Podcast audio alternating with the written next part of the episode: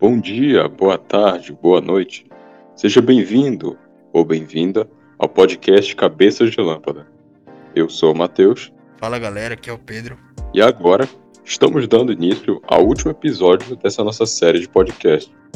A trajetória que percorremos para chegar até aqui trouxe para a gente muito aprendizado, experiências novas e também uma visão de mundo melhor. Acredito que isso também tenha acontecido com vocês ouvintes. Enfim, esse aqui é o quinto episódio, como todos devem saber, e nele a gente vai conversar sobre os impactos socioambientais causados pelos avanços urbanísticos.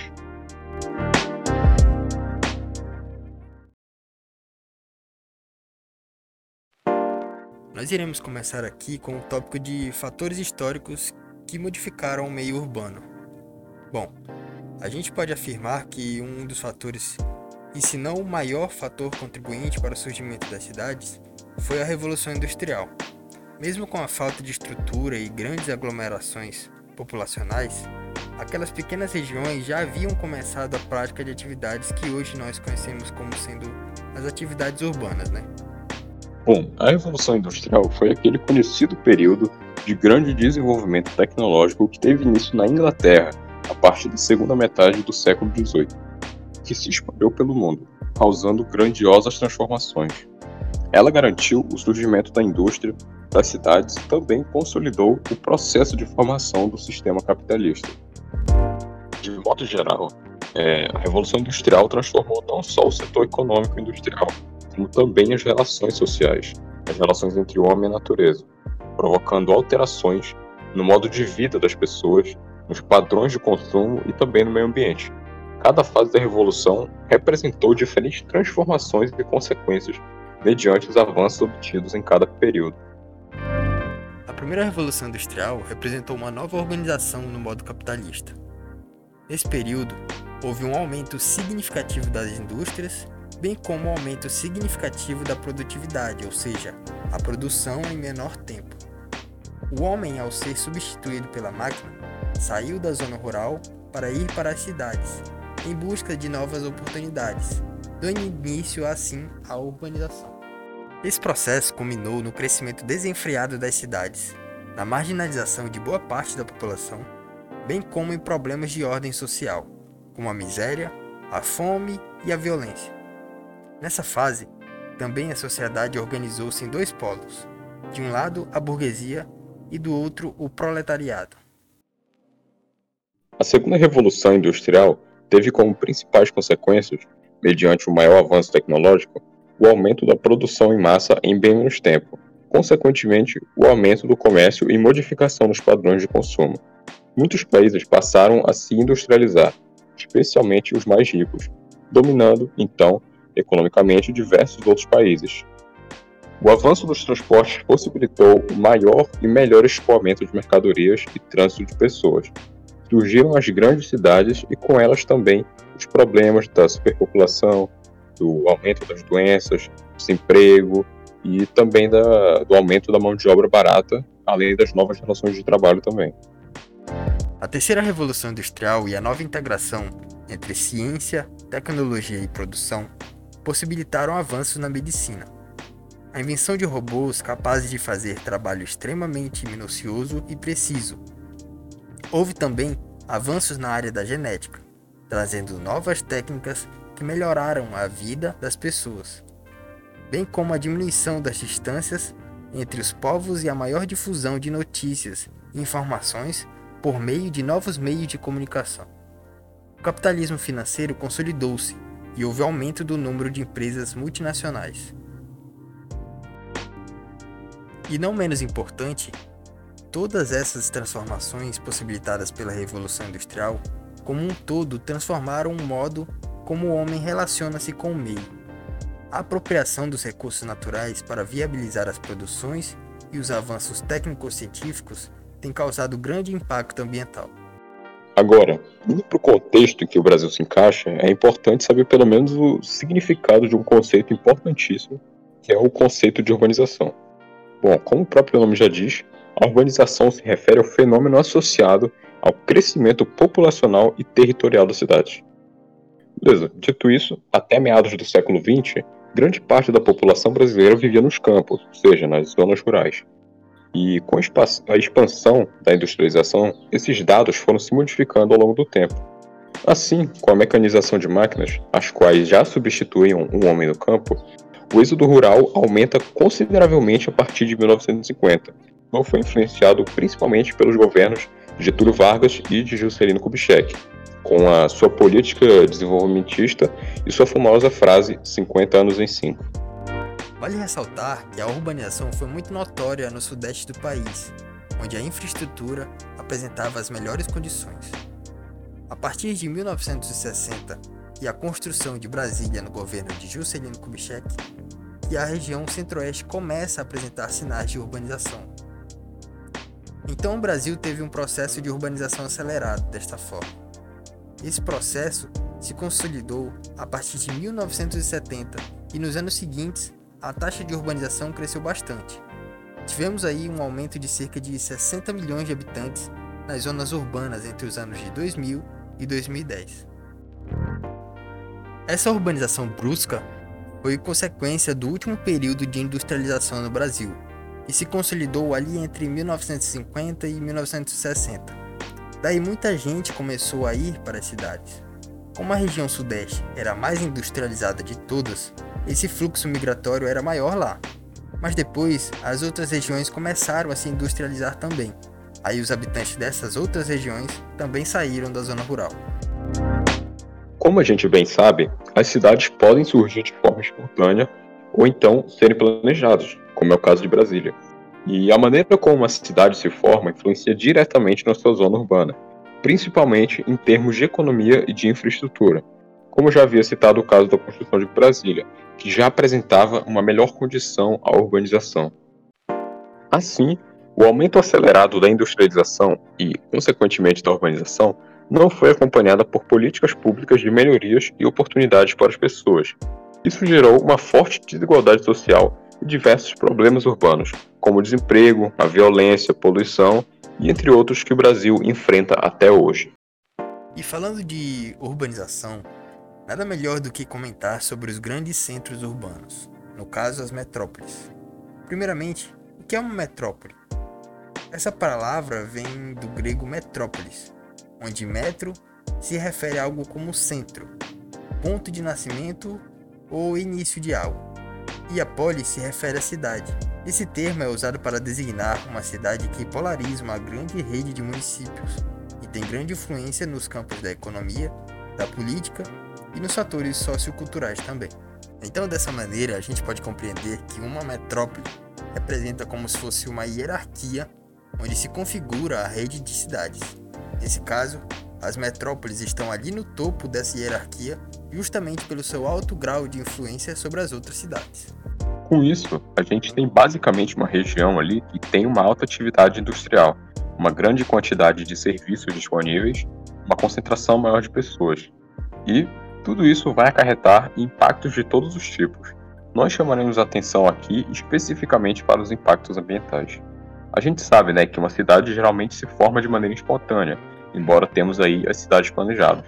Mas grande parte das cidades existentes hoje foram formadas de maneira natural, por assim dizer. Aí os problemas ambientais acontecem em maior escala nessas cidades, visto que não se teve um planejamento, que acaba reduzindo esses problemas. E grande parte dos transtornos ambientais, sejam eles urbanos ou rurais, são causados por ações antrópicas, ou seja, ações humanas. Nesse caso, a gente vai focar aqui mais nas problemáticas urbanas. Existem uma série de impactos ambientais negativos que estão ligados às cidades. Mas para começar a listar aqui, a gente pode citar o exemplo da poluição atmosférica. Ela é causada principalmente pela emissão de gases poluentes na atmosfera, como o gás carbônico, dióxido de enxofre, entre outros. Esses gases são nocivos tanto para o meio ambiente como para os seres humanos em si.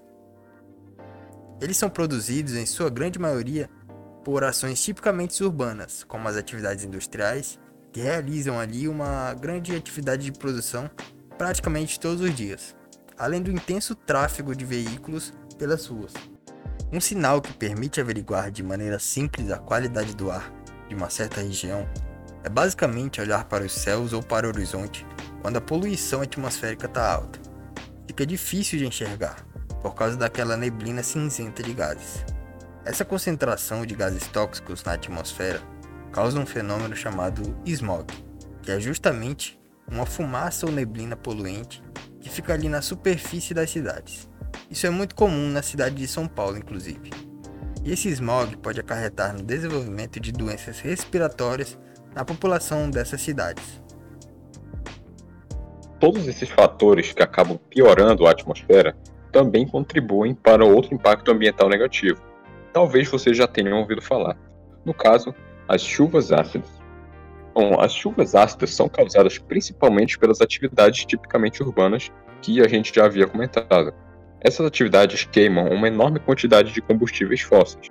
Quando esses combustíveis são queimados, eles geram os gases poluentes que vêm a formar compostos mais tóxicos quando se misturam ali na atmosfera.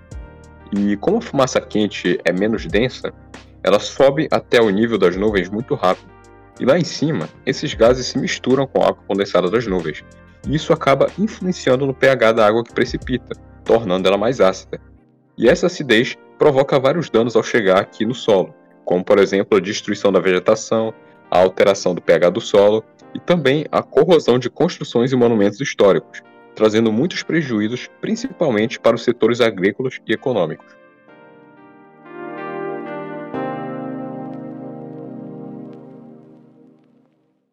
Outro fenômeno urbano também é a formação das chamadas ilhas de calor.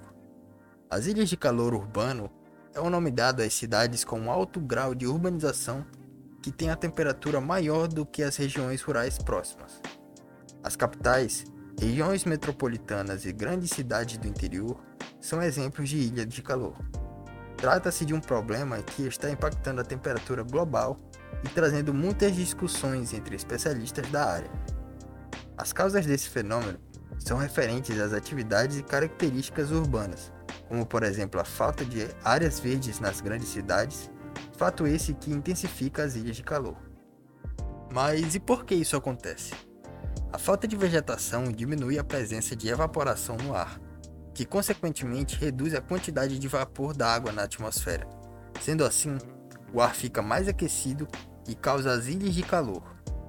Além disso, quanto maior a área verde, maior é o poder refletor dos raios solares, se não há vegetação suficiente, o calor é absorvido e aumenta a temperatura das cidades.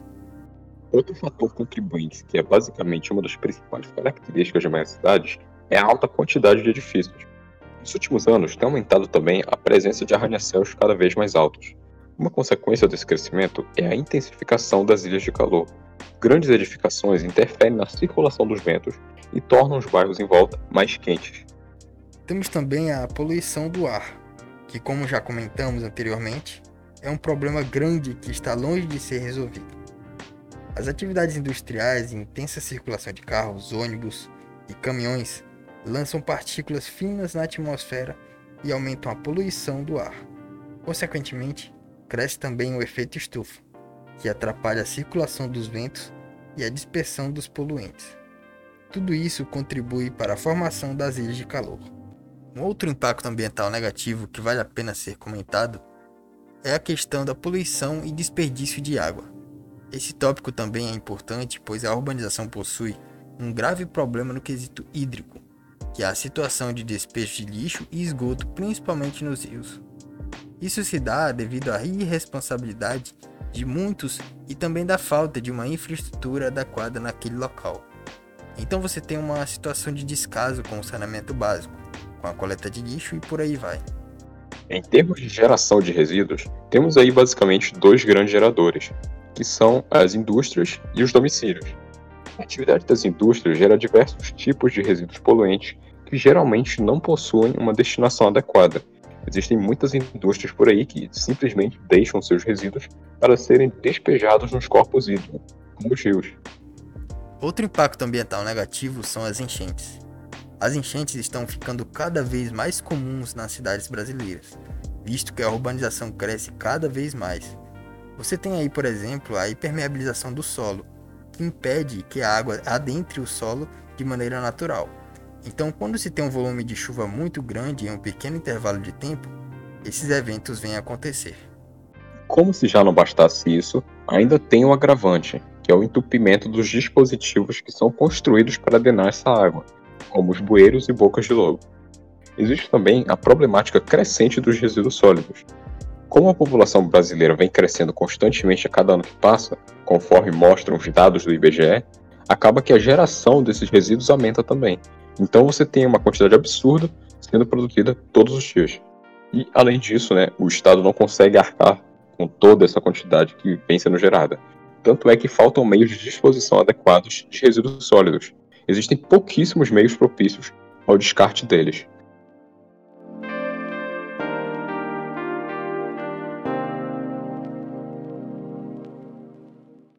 Como nós já falamos, todo o processo de urbanização estimulou inúmeras mudanças nos lugares que um dia conhecemos.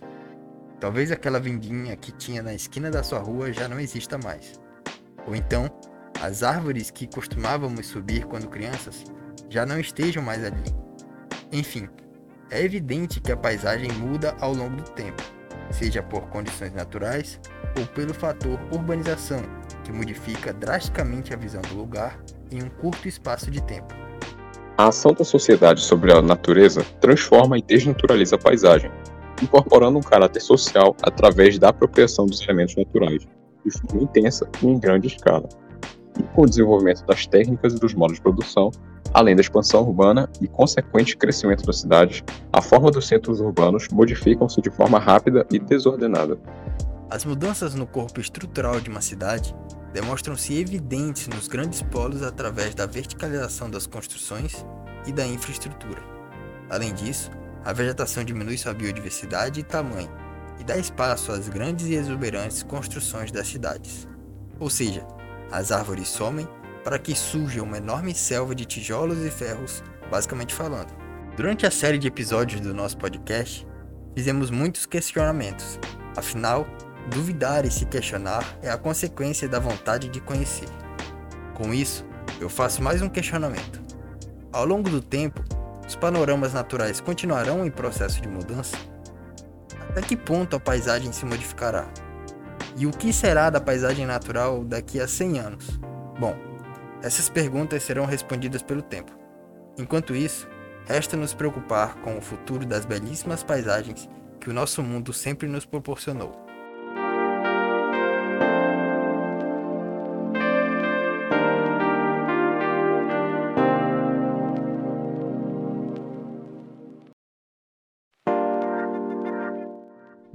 Estamos nos encaminhando aos minutos finais aqui. Queria deixar os meus agradecimentos, que na verdade representam toda a equipe do nosso projeto, né? Muito obrigado a todos que participaram desse projeto aqui. E como eu já disse, né, foi uma experiência muito boa concluir nosso curso técnico de uma maneira tão proveitosa como essa. Nós estamos bastante felizes por tudo isso ter sido possível. É, esperamos que vocês tenham aprendido não só com a questão do conhecimento e informação, mas também com a questão da maturidade e visão de mundo, como eu disse no início desse episódio. Eu também queria agradecer a todos que compartilharam desses momentos com a gente. Queria agradecer a todos aqueles que tiraram um tempo do seu dia para nos apoiar, seja divulgando o projeto ou simplesmente nos escutando. Muito obrigado a todos. Então é isso. Pela última vez, é, se possível, pedimos que você compartilhe o nosso podcast com seus amigos, familiares, enfim. Nós estamos no Instagram, pelo usuário de arroba cabeças de lâmpada, tudo junto e sem o cedilha. É, estamos no Spotify também, lá é mais tranquilo de encontrar, basta você digitar o nome do nosso podcast. E muito obrigado pela sua audiência e tchau, tchau.